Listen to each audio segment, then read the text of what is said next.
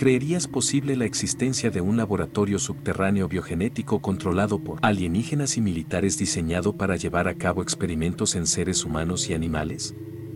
Pues quédate para escuchar la increíble teoría conspirativa del laboratorio genético en la base secreta de Dulce.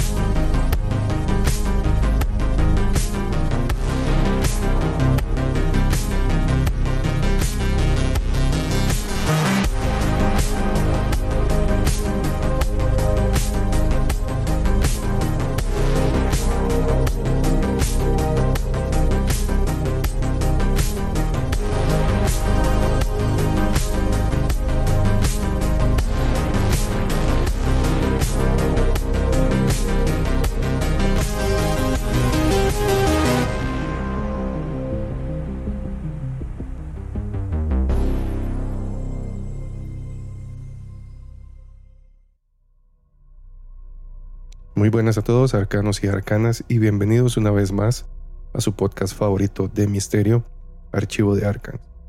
Eh, estamos en un episodio más, el tema hoy va a estar bastante interesante y es continuación del episodio anterior. Por si no lo han visto, por acá les voy a estar dejando una tarjeta para los que están en YouTube. Y si no, los que nos escuchan en Spotify pueden ir a cualquier plataforma podcastera para que lo escuchen y entiendan un poco más el, el, contexto del episodio del día de hoy. Antes de iniciar, igual quiero agradecerles a todos por el apoyo. Tuvimos bastantes reproducciones en el episodio anterior. Entonces recordarles nuestras redes que están apareciendo por acá. Nos pueden encontrar en Spotify, en Apple Podcast, nos pueden encontrar en YouTube, en TikTok, en Instagram como archivos de Arkham Podcast. Aquí van a estar apareciendo nuestras redes sociales. Y de igual manera recuerden que tenemos nuestro correo para que envíen sus relatos, envíen sus sugerencias o cualquier cosa que quieran hablar. Si quieren hablar, no importa. Ahí pueden enviar su correo a los archivos de arkham.gmail.com. Entonces ahí por favor, si tienen algún, este, alguna sugerencia o algún relato que quiere que nosotros contemos acá, ahí vamos a estar recibiendo toda esa información. El, episodio de hoy va a estar controversial. Sí, sí, sí, ya hemos hablado de temas controversiales. El día de hoy va a ser mucho más controversial. Tuve que leer muchísimo, hay muchísima información con respecto a esto.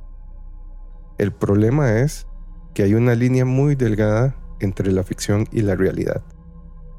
Igual recuerden que todo lo que presentamos aquí es entretenimiento, no es una verdad absoluta, y podemos afirmar si es cierto o no. Simplemente es entretenimiento, información que hay en la red.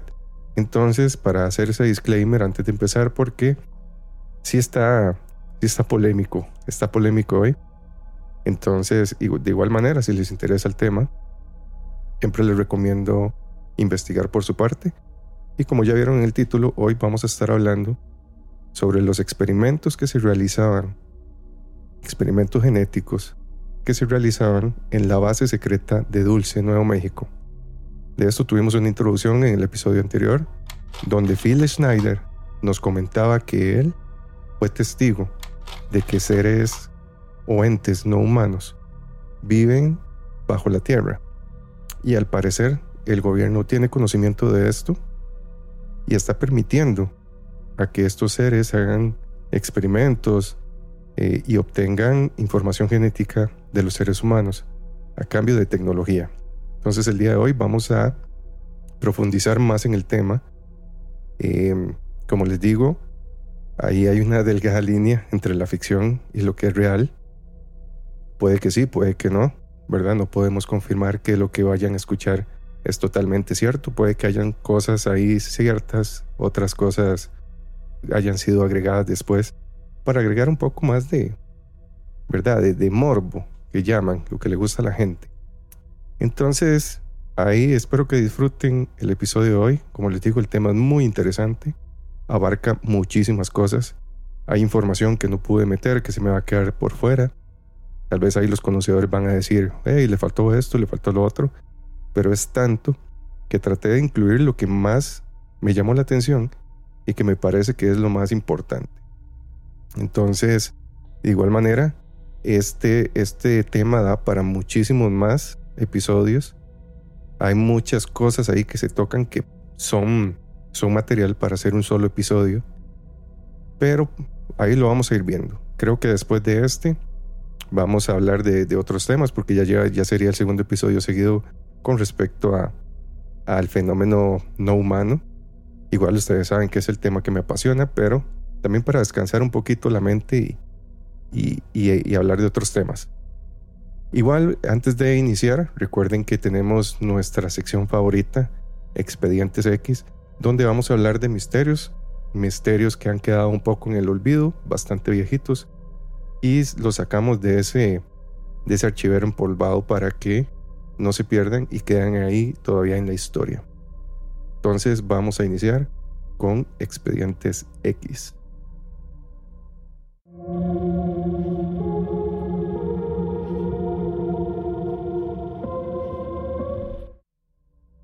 Bienvenidos a Expedientes X y en el misterio de hoy vamos a hablar de criptozoología o algunos lo llaman también demonología.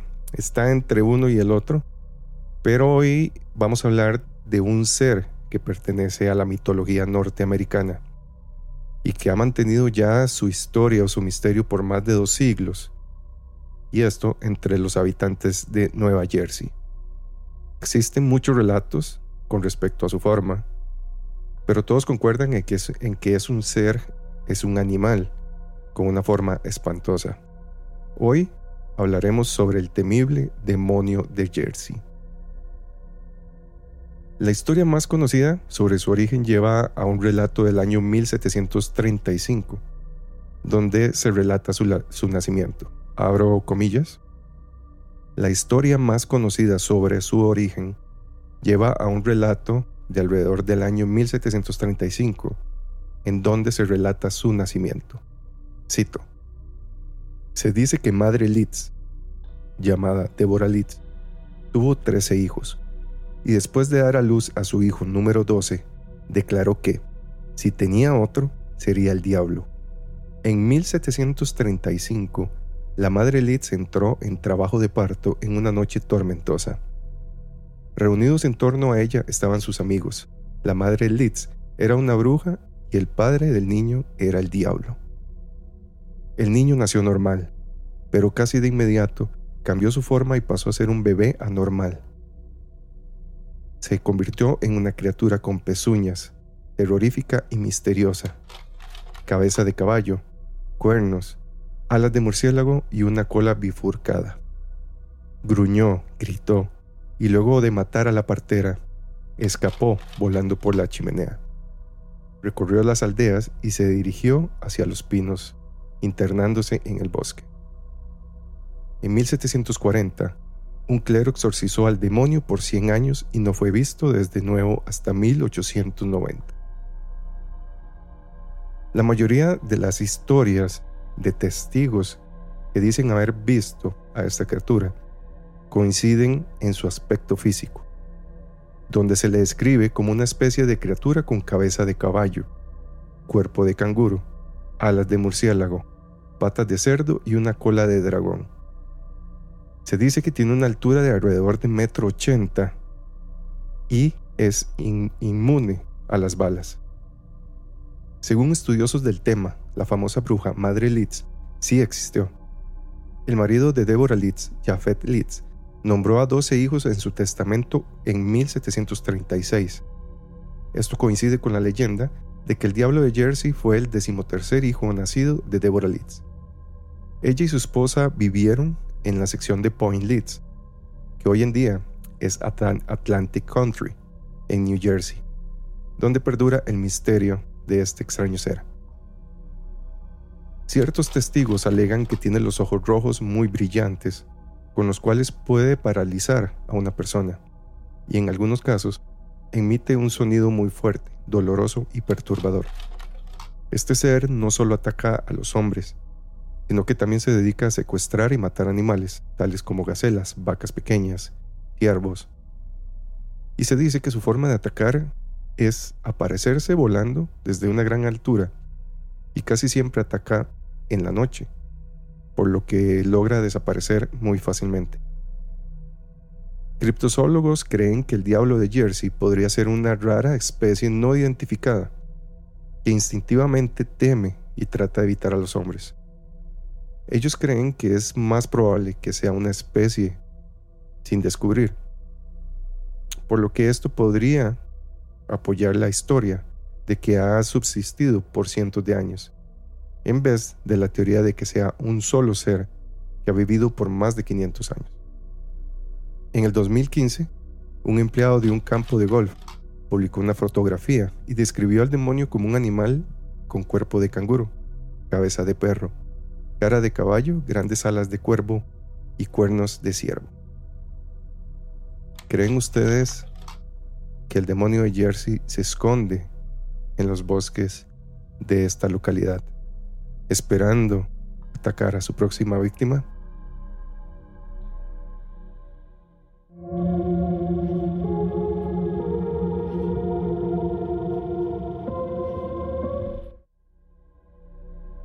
Vamos a iniciar con el tema principal del episodio de hoy, que como ya pudieron ver en el título y escucharon anteriormente, es sobre la base secreta o este laboratorio secreto que existe bajo el pueblo de Dulce, en Nuevo México.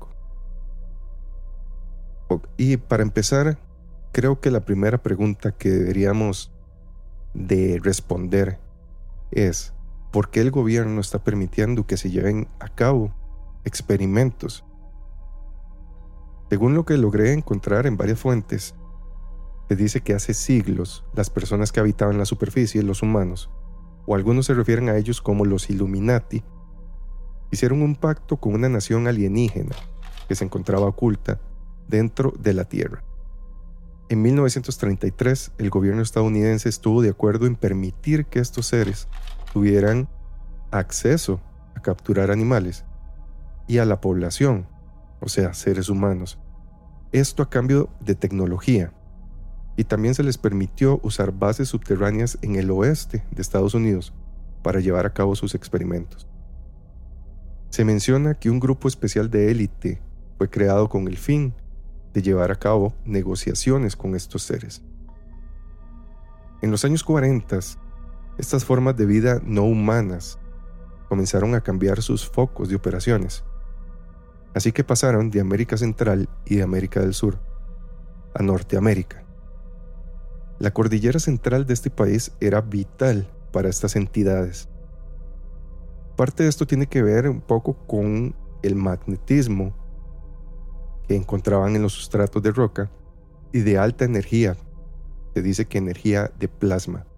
Esta zona en específico tiene una alta concentración de actividad de relámpagos hay vías fluviales subterráneas y sistemas de cavernas, campos de iones atmosféricos, entre muchas cosas más. Lo peor, por si no era ya suficiente, comenzó con un tratado en 1947, firmado por el presidente Harry Truman, que puso en marcha un plan en el que la élite obtenía secretos tecnológicos de parte de estas razas alienígenas, a cambio de permitir que los alienígenas secuestraran a sujetos humanos para sus macabras investigaciones. El punto de inflexión se produce cuando el asesor de seguridad nacional, y aquí me, me, van a perdonar porque no sé pronunciarlo bien, el doctor Zbigniew Brzezinski, se reunió con el presidente Jimmy Carter en la Casa Blanca el 14 de junio de 1977 con una serie de otros agentes de inteligencia y líderes para poner al presidente al día sobre la serie de programas de alto secreto. Dentro de estos iba incluido el proyecto Aquarius, del cual hablaremos posteriormente en otros episodios, y del trabajo que se estaba realizando en Dulce, en el Área 51 y en otras bases secretas. Brzezinski, que era un eh, para ese momento un miembro de la élite del poder, en su momento él respaldó o dio su apoyo a la causa gris. Esta causa gris era este programa que se hizo en comunión entre los militares y los extraterrestres. Pero él en aquel momento no llegó a imaginar el presidente estaría tan conmocionado tras escuchar lo que se estaba haciendo, que pronto recurriría a asesores militares de confianza en la comunidad de inteligencia militar para así obtener opciones sobre cómo defenderse y cómo detener lo que estaba sucediendo. La Agencia de Seguridad Nacional, la NSA por sus siglas en inglés, había estado luchando en secreto contra la causa alienígena o esta causa gris, y contra los humanos que estaban trabajando para o con los alienígenas, desde que se estableció a mediados de la década de 1950. El proyecto Aquarius fue establecido originalmente en 1953 por orden del presidente Eisenhower, bajo el control de la NSC y el Majestic 12, el Majestic 12 en 1966, el nombre del proyecto había sido cambiado de Proyecto GLIM a Proyecto Aquarius, y partes de él fueron a parar a una cubierta que se llamaba Deep Cover, que esto estaba incluso oculto a la CIA y a la NSC. En ese momento, la NSA, esta entidad de inteligencia, había abierto el Departamento X, y aquí es donde les menciono que la realidad con la ficción se empiezan a mezclar, porque básicamente estamos hablando de Expedientes X como la serie. Y este departamento X fue creado para identificar y estudiar todas las operaciones alienígenas o enigmas que pudieran ser una amenaza para los Estados Unidos o para la raza humana en general. Y también se creó al mismo tiempo el departamento Z, que era un departamento con el objetivo de reaccionar y neutralizar cualquier tipo de amenaza para los Estados Unidos o la raza humana. Entendiendo un poco cómo es que nace esto, ahora toca aclarar quiénes son estos seres. Aquí el asunto ya se vuelve totalmente más conspiranoico. Se menciona en varios informes y por este, relatos de testigos que estos entes no humanos se consideraban terrícolas natales. Estamos hablando que ellos decían que nacieron aquí en el planeta Tierra. Y al parecer son una antigua raza descendiente de una especie humanoide reptiliana, con mestizaje de los humanos Homo sapiens.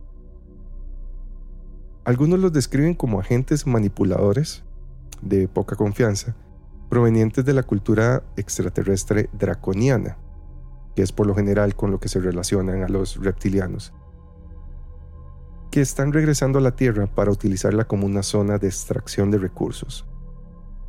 De esto también hemos hablado en el episodio de este, los Anunnakis. Por acá les voy a estar dejando cuál es el episodio. Y también se habla mucho de estos entes reptilianos o draconianos en varias culturas. Entonces, si quieren saber más de ese tema, les recomiendo el episodio. Hay otro problema también sobre la mesa. Es que estas culturas alienígenas están en conflicto, ya que ellos compiten por quiénes serán los siguientes líderes del planeta. También ligado con el nuevo orden mundial, los Illuminatis, reptilianos, todas estas eh, teorías conspirativas. Aquí se unen muchísimas teorías conspirativas y es por eso que me gustan mucho estos temas, porque investigando y leyendo, habían cosas que todavía desconocía. Y siempre que se cava más profundo, se van, saliendo a la luz más cosas, se ligan muchas más teorías conspirativas. Entonces, por eso es que es interesante investigar sobre estos temas. Mientras esto se decide, ellos están llevando a cabo programas de control mental que se utilizan para mantener a los seres humanos controlados. Esto desde la década de los 40 y ahí podemos hablar ya de Proyecto Monarca, MK Ultra, Control Mental, etc. Ya tenemos un poco de contexto sobre estas bases secretas, el pacto que se hizo, quiénes son estos seres que están llevando a cabo estos experimentos. Así que ahora toca hablar de quién hizo que este tema tomara más fuerza entre los apasionados del misterio. Como siempre les digo, nos subimos a la máquina del tiempo y viajamos a la década de 1970. Paul Benewitz, en ese tiempo era un mago de la electrónica con un doctorado en física, hizo un descubrimiento que cambiaría su vida para siempre. Usando su destreza técnica, en 1979 comenzó a interceptar extrañas frecuencias electrónicas, esto de transmisiones de radio, y descubrió poco a poco información respecto a proyectos militares clasificados cerca de las instalaciones nucleares de Manzano y en la base de la Fuerza Aérea Kirtland en Albuquerque, Nuevo México. Por lo que él pudo ver, las comunicaciones eran entre organizaciones gubernamentales y otra parte que finalmente determinó que no eran de este mundo. Las señales se originaron en la meseta cercana a Dulce, sin embargo, fue la creencia de Benewitz de que los extraterrestres habían establecido una base subterránea en las cercanías de Dulce, lo que lo llevó a investigar profundamente el fenómeno ovni. En noviembre de 1980, Benewitz decidió compartir sus hallazgos, nada menos que con la Fuerza Aérea de los Estados Unidos. Sorprendentemente, la Fuerza Aérea se tomó en serio sus afirmaciones, reconociendo las posibles implicaciones de su investigación. En ese momento, Benewitz se convirtió en una figura central en una historia que difuminaría las líneas entre la realidad y la conspiración. Esta historia cobró mucha más fuerza cuando un segundo informe dio credibilidad a la teoría de que habían extraterrestres en la zona.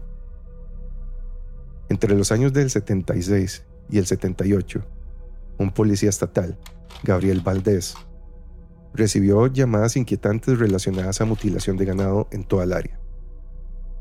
Estas no eran mutilaciones de ganado comunes y corrientes. Valdés señaló a menudo que encontraba máscaras antigas y barras luminosas desechadas en la escena. En una ocasión encontró un feto inusual dentro de uno de los cadáveres. Según lo que relató Valdés, el feto parecía, cito, un cruce entre un humano, un mono y una rana. Según varios expertos del fenómeno ovni, se llegó a la conclusión de que el feto era el cuerpo descartado de un alienígena reptiloide. Aquí cuando leí este tema, no pude evitar asociarlo con el caso de abducción de la italiana Giovanna Poda. Ella afirmó haber quedado embarazada 28 veces por seres extraterrestres no una ni dos, 28 veces. En 2009, ella accede a ser entrevistada por el canal Mediaset de su país de Italia. Y de ahí en adelante su caso se popularizó en el mundo entero a través de la Internet. No puedo mostrar imágenes, tal vez hagamos eh, un episodio para hablar de este tema, porque hay mucha evidencia. Si pongo las fotografías tal y como son, eh, posiblemente me voten el video. Pero pueden buscarlo. Si quieren ir adelantándose, pueden buscar Giovanna Poda. Ella eh, tiene fotografías, tiene evidencia física de estas abducciones. Y cuando ella accede a ser entrevistada, comparte su relato, dice que había sido visitada por seres extraterrestres desde que tenía cuatro años de edad en el momento de hacer público su relato, ella ya tenía 46 años. Y dice que empezó a ser inseminada artificialmente cuando llegó a la pubertad. La forma en la que la abducían casi siempre era la misma. En medio de la noche un ovni lanzaba un rayo de luz hasta su habitación, que la dejaba totalmente inmovilizada. Tras esto, ella perdía la, conciencia y era transportada a la nave. Por lo general sus desapariciones duraban entre 3 y 5 horas, y sus familiares lo confirmaron. A ella se le realizó un aborto, y todo el proceso fue seguido por la televisora, ya que en el momento que ella estaba siendo entrevistada dijo estar embarazada por un híbrido alienígena. Lo que sacaron del cuerpo de Giovanna Poda es prácticamente el feto que afirmó haber visto Gabriel Valdés. es un ser con cuerpo de reptil, cabeza pequeña, extraña, con grandes ojos negros, como si fuera un cruce entre un mono y una rana. Si les interesa saber más sobre el caso de Giovanna Poda, por favor apoyen con sus likes, así me doy cuenta de que están interesados, o dejen su comentario acá para los de YouTube, o compartan, etc. Así yo me doy cuenta que están interesados en saber más sobre el caso de Giovanna Poda. Volviendo a la investigación de Valdés, él relató que al ir a investigar este ganado mutilado en el rancho de Manuel Gómez, quien había ya perdido cuatro reses para ese momento, se, encontró con los cuerpos del ganado diseccionado, esto con una precisión quirúrgica. Eh, la limpieza en los cortes era muy alta para simples destazadores de ganado que posiblemente hacían esto para vender la carne. Y lo más inquietante es que todas las reses habían sido drenadas totalmente de la sangre. Los cuerpos se encontraban tirados en el pasto totalmente secos. Curiosos por saber cómo los misteriosos mutiladores seccionaban o seleccionaban al ganado. Valdés, Gómez y el científico retirado Howard Burks llevaron a cabo un interesante experimento el 5 de julio de 1978. Ellos inmovilizaron alrededor de 120 de las reses de Gómez y las movieron a través de un conducto de compresión bajo una luz ultravioleta. Tras el experimento encontraron una sustancia brillante en el lado derecho del cuello, la oreja y la pierna derecha. Lograron extraer muestras de las pieles afectadas, así como muestras de control de los mismos animales. Los laboratorios clínicos Schoenfeld en Albuquerque Analizaron las muestras y encontraron depósitos significativos de potasio y magnesio. Aquí lo interesante es que el contenido de potasio estaba 70 veces por encima de lo normal. Esto hizo pensar a Valdés que las mutilaciones eran causa de actividad gubernamental o extraterrestre, ya que con frecuencia se habían reportado avistamientos de luces extrañas y otros fenómenos aéreos en muchas áreas alrededor de Dulce, donde se han encontrado las vacas en el momento de la mutilación reportada. Ya sé que muchos podrán pensar que estos eran inventos de Valdés, pero hay, hay fotografías de él junto al ganado mutilado mientras hacía las investigaciones. Por acá les voy a estar colocando una fotografía. Y esto no fue un evento aislado. Entre los años de 1965 y 1990, hubo una oleada de mutilaciones en 17 estados al oeste de Estados Unidos, y nunca se ha podido dar una respuesta concreta de qué las provoca. Y las extrañas situaciones no han convencido para este momento a Valdés de que algo extraño estaba pasando. Su convicción creció cuando vio una extraña nave surcando los cielos de Dulce. Para él, ahora era evidente que las mutilaciones eran obra de algo más allá de este mundo. Ahora el objetivo principal de Valdés era saber qué pasaba con el ganado y los extraterrestres. Y con esto logró construir una red de personas que lo ayudaron a investigar. Entre estas personas se encontraban veterinarios, policías, fiscales de la Fiscalía y científicos. Incluso el senador de Nuevo México, Harrison Schmidt, eh, decidió involucrarse en encontrar las respuestas a las mutilaciones de ganado, arriesgando su reputación. En 1966, Valdés se unió al Instituto Nacional para el Descubrimiento de la Ciencia, en donde aportó su amplia experiencia y los testimonios de su red de profesionales. También dio a conocer los testimonios de, testigos presenciales de los apaches de la Reserva Jicarilla. Entre ellos se encontraba Raleigh Tafoya, si es que así se pronuncia, ex jefe de policía y miembro de la Comisión de Reclamaciones de Tierra. Todos estos testimonios incluían avistamiento de extraterrestres, avistamiento de naves masivas y críptidos alrededor de Dulce. Poco tiempo después de esta investigación de Valdés, y como lo relatamos ya en el anterior episodio, En 1979, Bill Snyder sale a la luz afirmando públicamente que lo contrataron para que ayudara a construir una base militar subterránea. Como les dije, por si no lo escucharon, les voy a dejar acá arriba una tarjeta para los que nos escuchan en YouTube. Y los que nos están escuchando en las plataformas eh, podcasteras, váyanse al episodio anterior. Se los recomiendo. Está muy bueno. Para que tengan también un poco más de contexto sobre lo que vivió Phil Schneider. Brevemente, haciendo un resumen, en su relato nos cuenta cómo había sido contratado por una empresa, al parecer, gubernamental, en un proyecto para perforar cuatro grandes agujeros que se unieron con túneles. Su trabajo consistía en descender por aquellos agujeros y estudiar la composición de la roca para recomendar nuevos cursos de, de acción. Snyder desconfió del trabajo desde el primer día, debido a que vio la presencia inusual de personal militar. Entre estos habían boinas verdes y otras fuerzas especiales. Tras descender a las profundidades, llegaron a una cadena de cavernas artificiales enormes, conectadas por diversos túneles. Y de repente se encontró cara a cara con tres entes no humanos. Sin pensarlo, sacó su arma y disparó, logrando acabar con dos de ellos pero el tercero, el más alto, hizo un gesto circular con su mano sobre su pecho, para luego proyectar un rayo de luz que impactaría a Schneider en su abdomen. Producto del impacto, su estómago se abrió, perdió varios dedos de la mano y su cuerpo quedó con altos grados de radiación. Vayan al episodio para que puedan conocer a más detalle lo vivido por Phil Schneider.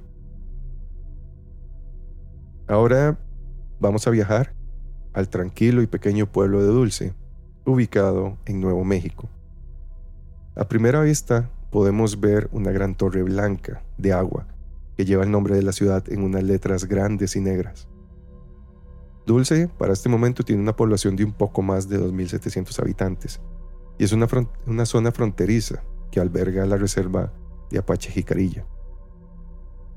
No parece un lugar particularmente interesante, es el típico pueblo donde no suele suceder nada. Pero para los ufólogos y entusiastas de los fenómenos sobrenaturales y las conspiraciones, el simple nombre de Dulce representa la cuna del misterio relacionado con alienígenas y proyectos ultra secretos del gobierno bajo las sombras. Los rumores dicen que, bajo el suelo de este pacífico pueblo, se encuentra una enorme base militar secreta subterránea en la que humanos y entes no humanos llevan a cabo experimentos genéticos atroces. En los informes de Benewitz acerca de la zona de Dulce, este afirma que, cito, tropas pasaban por dentro y por fuera de allí todos los veranos a partir de 1947. Los habitantes del país realmente recuerdan esto.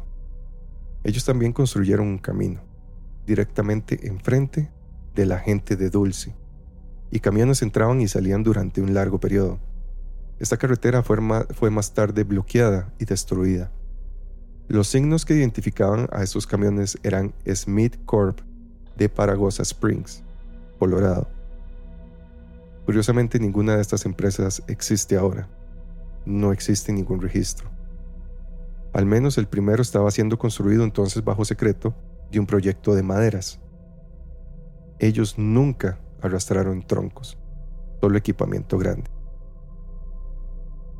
Aquí llegamos a un punto que yo desconocía, y es que bajo una orden presidencial secreta firmada en aquel, entonces por el presidente Jimmy Carter, el Departamento Z aquel departamento creado para mitigar y erradicar posibles amenazas, la recién establecida Fuerza Delta y un grupo especialmente seleccionado de fuerzas especiales de la Fuerza Aérea, de los Navy SEALs y Rangers del Ejército, se organizaron para una misión tan secreta que ni siquiera a los oficiales de comando se les dijo de qué se trataba hasta la noche en que se iba a llevar a cabo.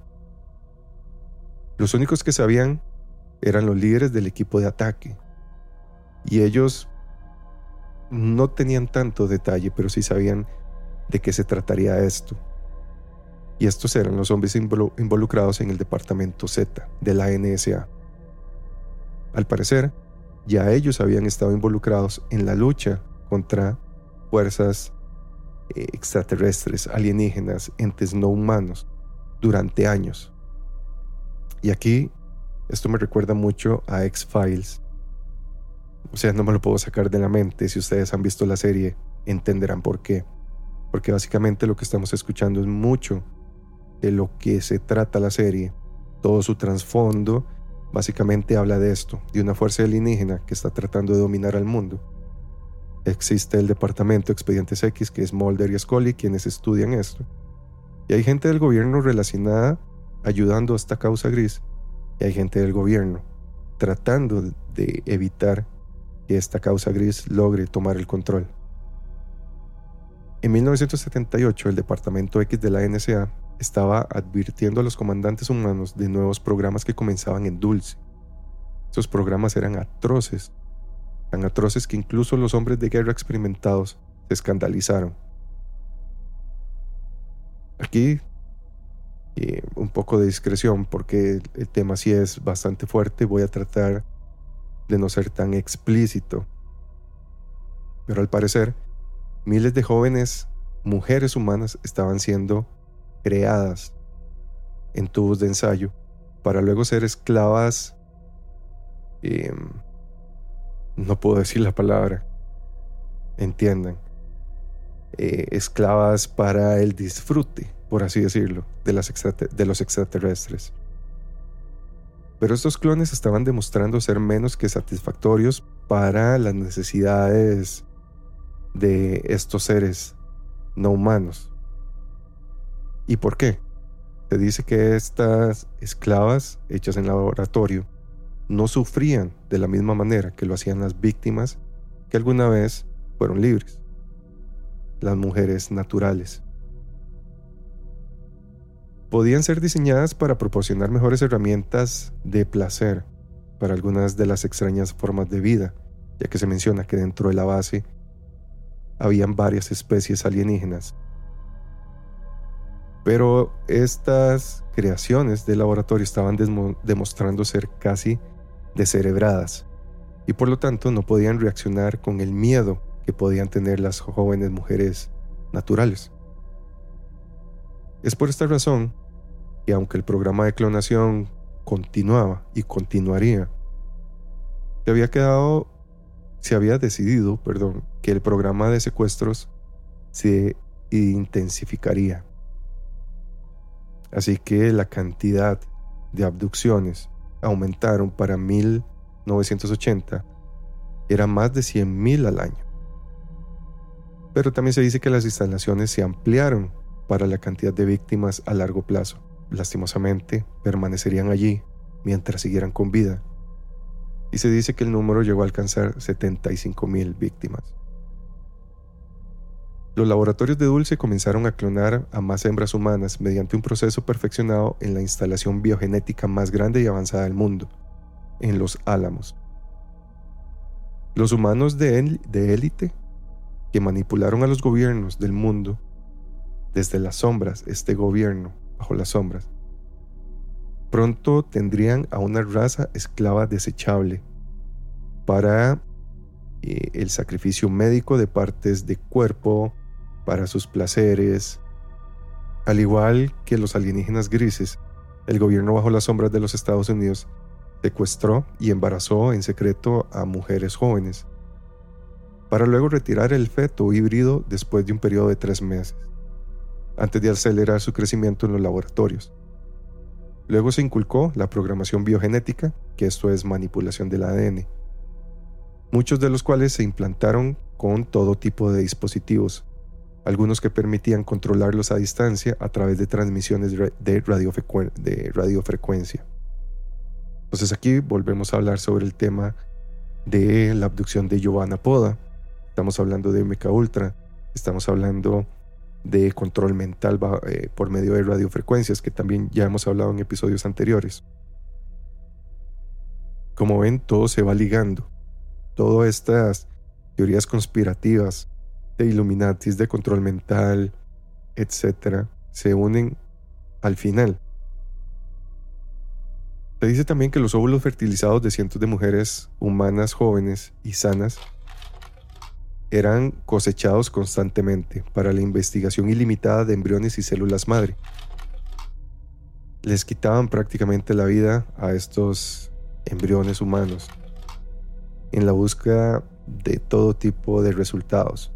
Se dice que ellos estaban buscando curas para infecciones alienígenas que sufrían en la piel causada por los gérmenes que hay en el planeta, hasta cómo crear mejor una raza esclava subhumana de criaturas obreras clonadas. Estaban buscando prácticamente un esclavo perfecto. Dicha investigación también se trasladó a otros campos peligrosos, como mejorar a los humanos para que se convirtieran en criaturas que sirvieran a otras necesidades. Estamos hablando de placer. La instalación de Dulce consiste en un centro de distribución central de secciones de seguridad, también de algunos laboratorios fotográficos. Cuanto más niveles de seguridad vas bajando, ahora vamos a explicar un poco cómo se conforma la instalación de Dulce, esta instalación subterránea secreta.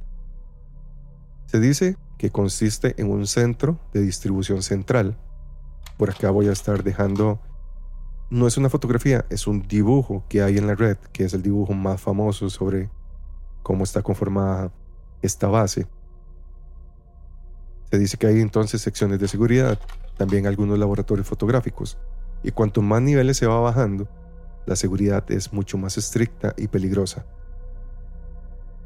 Según lo que mencionan los testigos y, varios informes, hay más de 3.000 cámaras en distintos lugares de alta seguridad, como salidas y laboratorios. Hay más de 100 salidas secretas cerca y alrededor de Dulce, muchas de ellas localizadas alrededor de Achuleta Mesa, otras hacia el sur alrededor del lago Dulce y en Lindrid. Las secciones profundas del complejo se unen en sistemas de cavernas naturales. Una persona que trabajó en la base que tenía el más alto rango del pase de seguridad de la base, el rango Ultra 7, dijo, cito,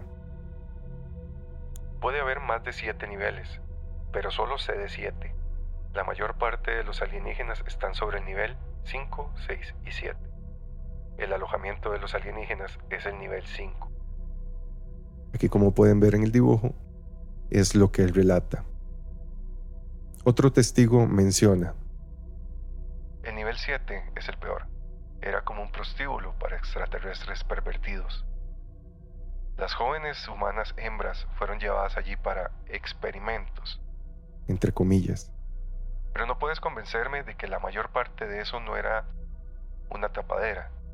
Lo que buscaban era un placer sádico. No solo embarazaban y aquí es muy duro a menores de edad. Sino que los torturaban durante horas. Claro que estaban los procedimientos científicos, pero también había orgías en las que unas cuantas hembras humanas, bonitas, eran entregadas a un gran número de grises, por, para nada menos que una brutal en grupo. No puedo mencionar lo que se dice acá. Y esto era algo constante. Cientos de grises y otras especies que parecían ser amigas de los grises iban y venían cada semana, sin otra razón clara que la de, disfrutar eh, para su placer de las hembras humanas proporcionadas. Cuando se hizo evidente la verdad de que los subhumanos y otras criaturas estaban siendo producidos a partir de hembras humanas secuestradas, fecundadas contra su voluntad, se formó un grupo secreto de resistencia dentro de las agencias militares y de inteligencia del gobierno, que no aprobaban los tratos que se habían hecho con los extraterrestres. También se menciona que para preparar este ataque, producto de, este, la creación de este grupo de, de resistencia dentro de estos entes militares y de inteligencia, un oficial de inteligencia de la Fuerza Aérea supuestamente se reunió con los extraterrestres que se oponían a estos experimentos. Esto en la base de la Fuerza Aérea Holloman en 1964. Este oficial fue el legendario holandés Ellis Lloyd Richards. Él mismo ordenaría el ataque a Dulce en 1979. y su hijo, el capitán Mark Richards, lideraría el ataque humano a la instalación. Los nombres de Richards aparecen una y otra vez cuando uno busca cualquiera de los proyectos de alto secreto mencionados, como el acuario, etc. Ellos están involucrados en muchos de estos. También en la agencia de alto secreto, conocida como Seguridad este, Internacional, estuvo involucrada desde la Segunda Guerra Mundial hasta los años de la Guerra Fría en parte de estos proyectos. Otro testigo menciona, cito, Sería uno de los reptiloides el que enseñaría a varios de los hombres involucrados en el ataque a Dulce una serie de información que los haría examinar más profundamente lo que se estaba haciendo en la instalación. Y luego los ayudaría a comprender mejor al enemigo y cómo derrotarlo. De hecho, serían estos reptiloides quienes comunicarían la gran red de complots organizadas contra la humanidad por una serie de fuerzas de fuera del planeta. Y algunos de estos reptiloides ya habían participado en batallas para la defensa de los invasores alienígenas. También fueron ellos quienes advirtieron del peligro de formas de vida como las bacterias. Estas formas de vida representaban un alto grado de peligrosidad, tanto para los extraterrestres como para los humanos. Aquí ya el asunto se vuelve más Star Wars. Y aquí yo les estoy colocando un resumen. Eh, leí muchísimo con respecto a esto. Básicamente hay un libro que describe la batalla de Dulce. Y siento que ahí ya a mi lado razonable, ¿verdad? Me dice que hay mucho invento, porque se los juro que es estar leyendo un relato de Star Wars. Hay demasiado detalle en cómo se llevó a cabo el ataque. Eh, hay involucradas naves, o sea, aviones luchando contra ovnis. Ahí es una mezcla de Star Wars con el Día de la Independencia, con conspiración. Es muy interesante, pero claramente siento que hay mucha mentira dentro de la verdad que siento que sí debe haber. Entonces, cuando uno lee estas cosas hay que tomar mucha la información con pinzas. Aquí igual les hago el disclaimer. Yo eh, comunico la información que hay, mas no afirmo que esto sea real. ¿Verdad? Esto es mero entretenimiento. Para 1979 se dice que había 37 especies representadas en las instalaciones de Dulce. De hecho, Phil Snyder también menciona, no tantas, creo que él mencionaba alrededor de 16 conocidas por él. Pero acá se menciona 37 especies. Se dice que solo seis de ellos tenían su propia capacidad de para viajar al espacio o dimensionalmente, mientras que los otros eran invitados de los grises. Todas estas especies que habían venido como invitados de los grises estaban allí para experimentos genéticos y reproductivos con humanos. Y ocho de estas también estaban interesados en los humanos como una fuente de alimento. Este, este dato también lo menciona Phil Snyder Ahí es donde hablamos un poco del adre promo. Entonces vean que sí hay relación de lo, de lo que dijo Snyder y muchísimas personas más con estos relatos. Claramente, como ya hemos de suponer, no todas las criaturas de tipo reptiloide eran amigables con los humanos. Según John Lear, expiloto de la NASA, y otros miembros más o exmiembros de la milicia y el gobierno, el gobierno de Estados Unidos pudo haber hecho un pacto con una raza no humana desde 1933. Según mencionaban varias fuentes, esta raza no es humana, pero afirma haber tenido su origen en la Tierra. Estas fuentes alegan que esta raza depredadora es de naturaleza neosauria. Estamos hablando básicamente de reptilianos, esto ha llevado a otros a sugerir que los dinosaurios que gobernaron algún, eh, ¿verdad? en algún tiempo la superficie de la Tierra, en estos tiempos prehistóricos, pudieron no haberse extinguido por completo como se cree comúnmente, sino que algunas de las mutaciones entre reptiles y hominoides, ¿verdad? los homínidos, estas especies más inteligentes y bípedas de esta raza neosauria, desarrollaron una forma de pensamiento intelectual igual o superior, en algunos aspectos, al humano, especialmente en el aspecto de que ellos se dice que tienen una matriz de mente colectiva, y fueron a vivir dentro de la Tierra, Lear también menciona que el gobierno pudo haber establecido un tratado con esta raza reptiliana. A este tratado muchos le llaman el Tratado de Granada. Es el hecho por este, este expresidente, por Roosevelt, si no me equivoco, y que más tarde supieron que estos seres eran extremadamente malévolos por naturaleza y que simplemente estaban usando estos tratados como un medio para ganar tiempo mientras establecían metódicamente ciertos controles sobre la raza humana, con el objetivo de una dominación absoluta. Todo esto y el hecho de que una base como Dulce pueda albergar docenas de tipos o razas de extraterrestres nunca va a ser admitido por la población.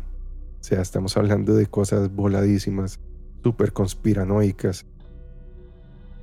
Y todo esto también se vio reducido a una conspiración para locos simplemente. Los años de trabajo para encubrir la amenaza alienígena habían funcionado muy bien en 1979. La gente normal no podría admitir haber visto a un extraterrestre en una nave simplemente por el miedo a ser tachada de, de locos. Volviendo al plan de ataque, este estaba siendo centrado en paralizar el generador principal de la base y luego hacer el mayor daño posible mientras se liberara a tantas víctimas como fuera posible.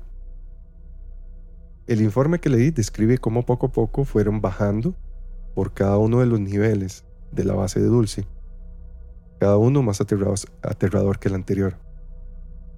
A pesar de ser hombres curtidos en la batalla, ellos no estaban preparados para lo que iban a encontrar en el nivel 6. Los informes hablan de humanos con múltiples brazos y piernas, y jaulas de criaturas humanoides parecidas a murciélagos de más de 3 metros de altura. Los alienígenas habían aprendido mucho sobre la genética a costa del sufrimiento y de vidas humanas. En este nivel 6, básicamente, era un albergue para todos aquellos híbridos entre humanos animales y humanos y alienígenas. Pero lo peor iba a venir al abrir la entrada del nivel 7. Ellos lograron abrir la puerta principal del nivel 7, neutralizaron a las fuerzas de seguridad y se dieron cuenta por primera vez de la extensión real de las instalaciones. Ahí encontraron sistemas para vigilar y controlar a más de 30.000 cautivos solo en este nivel. Y los sistemas de control y seguridad para trasladar a los cautivos a instalaciones de prueba y centros de placer en más de 62 lugares diferentes, donde actualmente, o en aquel momento, se, mantenían a otros 4.600 cautivos. Recordemos que Phil Snyder también menciona toda esta vasta red de subterráneos comunicados por túneles y la movilización se daba por medio de trenes de alta velocidad. El informe del capitán Leathers fue una de las personas que logró ingresar a este, a este séptimo nivel. Menciona, cito, imágenes holográficas de escenas de horror que son imposibles de expresar con palabras y un zoológico de seres humanos en varios estados de salud y condición mental. Al ver las imágenes de mujeres jóvenes siendo torturadas en ese mismo momento, todo lo que pude pensar fue en mis propias hijas. Entonces me recompuse y di la orden de seguir adelante para liberar a tantas víctimas como pudiéramos. Uno de los hallazgos más impactantes de los soldados que lograron invadir la balsa de Dulce fue que encontrarían en enormes corrales de detención a las mujeres humanas que habían sido mejoradas, entre comillas, genéticamente, para convertirse prácticamente en vacas reproductivas. A medida que crecía la necesidad de leche humana y sistemas reproductivos, eran más las mujeres que eran sometidas a estos procedimientos. También se menciona cómo encontraron equipo tecnológico alienígena Aquí, como siempre, lastimosamente, tuvieron que eh, dejarlo en el lugar, no pudieron sacarlo y enseñarlo y etcétera. Por eso es que muchos de estos casos se vienen abajo por la falta de ese sustento físico, de esas evidencias físicas. Uno de los más aterradores pedazos de equipo tecnológico que los hombres habían encontrado era un tipo de dispositivo que ellos llamaron como de, disrupción electrostática de la célula, o por sus siglas, SET. Esta era un arma que podía configurarse para interrumpir las células de una criatura viva a nivel subatómico, prácticamente eliminando el ser a todo nivel y a todo lo que vive un área alrededor sin hacer mucho daño a estructuras o equipo. Básicamente atacaba solo a células. Para asegurarse de que no quedaran supervivientes en las instalaciones, ellos decidieron configurar este dispositivo para que se activara poco después de la retirada total de los equipos de ataque. Las explosiones de docenas de bombas comenzaron a hacer estallar las instalaciones y, 35 segundos después de que despejaran las puertas, el dispositivo de disrupción electrostática de la célula estalló, causando que todas las formas de vida alienígenas y humanas que quedaban dentro de la instalación se desmolecularizaran a niveles subatómicos. Solo unos pocos de los niveles todavía más abajo de este nivel 7, estaban, que estaban fuertemente protegidos, sobrevivieron. Se dice que llevaron a las supervivientes humanas que pudieron rescatar a varias bases militares secretas, donde lograron desprogramarlas y rehabilitarlas para que pudieran poco a poco reinsertarse en la sociedad sin recordar lo sufrido. Este considero que es uno de los episodios más densos y controversiales que hemos realizado, ya que como les mencioné, se mezcla muchísimo la realidad de la ficción. Como les dije, todo esto son especulaciones, son relatos que se encuentran por la red. No hay manera de comprobar que todo esto haya sido real. Como siempre menciono, ustedes tienen la última palabra. Investiguen por ustedes mismos hay muchísima información. en español hay poca, casi todas se centran en la misma. En el relato de Benewit, en el relato de, de Phil Schneider, y las mismas fotografías. Hay varias fotografías que son sacadas de películas, etc. Entonces, como siempre, esta información hay que cogerla con pinzas, pero es muy interesante. Como ustedes pudieron ver, empiezan a ligar muchísimas teorías conspirativas, se habla de muchos programas ultrasecretos de los cuales poco a poco vamos a ir hablando en el podcast. Hay presidentes involucrados, personas del gobierno, mm, hay muchas cosas que son reales, como la mutilación de ganado, que también de eso vamos a, a hablar, de varios casos de mutilación de ganado que han sucedido alrededor del planeta. Que de hecho el mismo chupacabras también está metido en eso de la mutilación de ganado. Entonces es, un tema bastante interesante por eso mismo, porque de aquí podemos derivar a muchísimos más temas. Como les dije, aquí entre más se cava, más basura se va sacando. Entonces, de cierta manera hay que tener cuidado con qué información, ¿verdad? Se, lee o de dónde se saca. Como siempre es, es importante hacer esa acotación, de que si vamos a revisar información, tratemos de buscarlo de libros o de fuentes que veamos un poco serias. ¿Por qué? Porque yo también en las investigaciones muchas, muchas veces me topo con blogs ya bastante viejitos, estamos hablando blogs de los 2000, que se vuelan totalmente, porque son estos, estos típicos blogs de conspiranoicos que empiezan a meter anticristos y razas esto y razas lo otro y super experimentos y ya ahí se hace toda una maraña de mentiras y de suposiciones, etcétera. Entonces yo creo que en este caso de la base de dulce hay un porcentaje de realidad, porque muchas personas que viven en el pueblo dulce afirman ver actividad ovni, seres extraños, em, seres extraterrestres o entes no humanos. Y también hay gente que ya poco a poco estaba involucrado en esos proyectos del gobierno, han ido eh, declarando sus testimonios, a pesar del riesgo que corren. Entonces, podemos afirmar que un porcentaje tal vez bajo pueda ser realidad y uno muy grande ya pasa a ser ficción. Con esto daríamos por terminado el episodio de hoy. Espero que les haya gustado muchísimo. El tema es muy interesante. En base a estos episodios, el de Phil Snyder y el de hoy, podemos continuar con una saga, por así decirlo. Pero por el momento vamos a dejar el tema eh, no humano para estos dos primeros episodios de la tercera temporada. Y para el tercero vamos a cambiar un poco la temática. Entonces igual, sigan conectados, síganos escuchando. Recuerden siempre darle like en YouTube, comentar qué les pareció el episodio de hoy, cuál es su opinión con respecto a estas teorías conspirativas. ¿Ustedes en realidad creen que sea posible que hayan bases alienígenas subterráneas donde se lleven a cabo estos experimentos? Recuerden que hay muchísimos testimonios de mujeres que afirman haber sido embarazadas en algún momento por estas entidades no humanas para luego ser despojadas del feto. También ahí está el caso de Stan Romanek, que él afirma haber sido parte de un proyecto de hibridación de extraterrestres en el cual él era tomado como un objeto de, de experimento. Básicamente se le hacía copular con otras mujeres humanas, incluso con mujeres híbridas alienígenas. Y sus hijos, aquellos híbridos humanos extraterrestres, eran tomados por estos seres y llevados a no sé dónde, a su planeta, etc.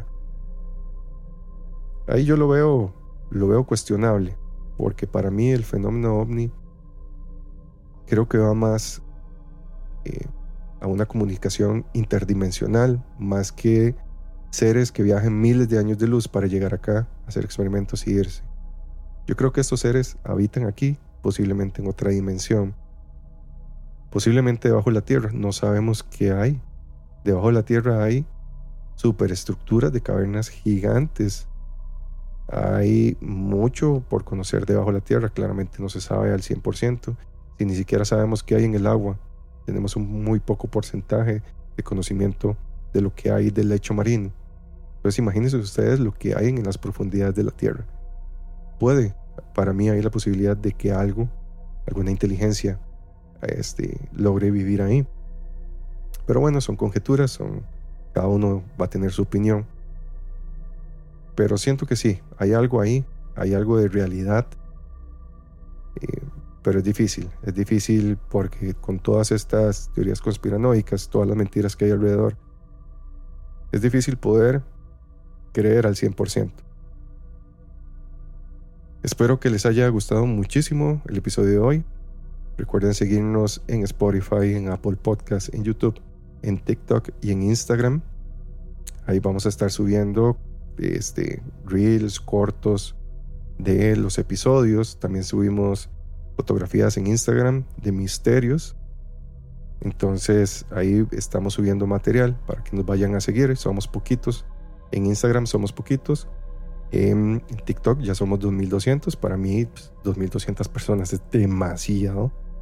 No me imagino esa cantidad de gente frente a mí. Pero ahí poco a poco vamos creciendo como comunidad. Entonces recuerden, por favor, compartir. Esa es la manera en la que ustedes apoyan a este proyecto. Yo sé que ustedes siempre están escuchando. Yo siempre veo que tienen muy buena recepción los programas. A veces comentan. Me gustaría ver muchos más comentarios en YouTube. Algunos comentan, no sean tímidos, los comentarios son gratis. Yo siempre estoy ahí atento a quien comenta y le respondo. Entonces, tengan ahí la total libertad de poner sus comentarios en YouTube si es que nos ven por ahí. Si nos escuchan en Spotify o Apple Podcast, por favor dejen su reseña, que eso nos ayuda muchísimo. Por favor, denle mucho like, ya que eso hace que el algoritmo haga, hace que, que tengamos más visibilidad. Tenemos episodios con muchas reproducciones, tenemos episodios con muy pocas. Y la manera en la que ustedes nos apoyan es compartiendo y dándole like para que más personas nos logren encontrar y sean parte de la comunidad arcana. De nuevo les agradezco muchísimo por el apoyo que le han estado dando a este proyecto. Manténganse conectados, que el próximo episodio va a estar muy interesante. Y recuerden antes de dormir, revisar quién está debajo de su cama. Hasta luego.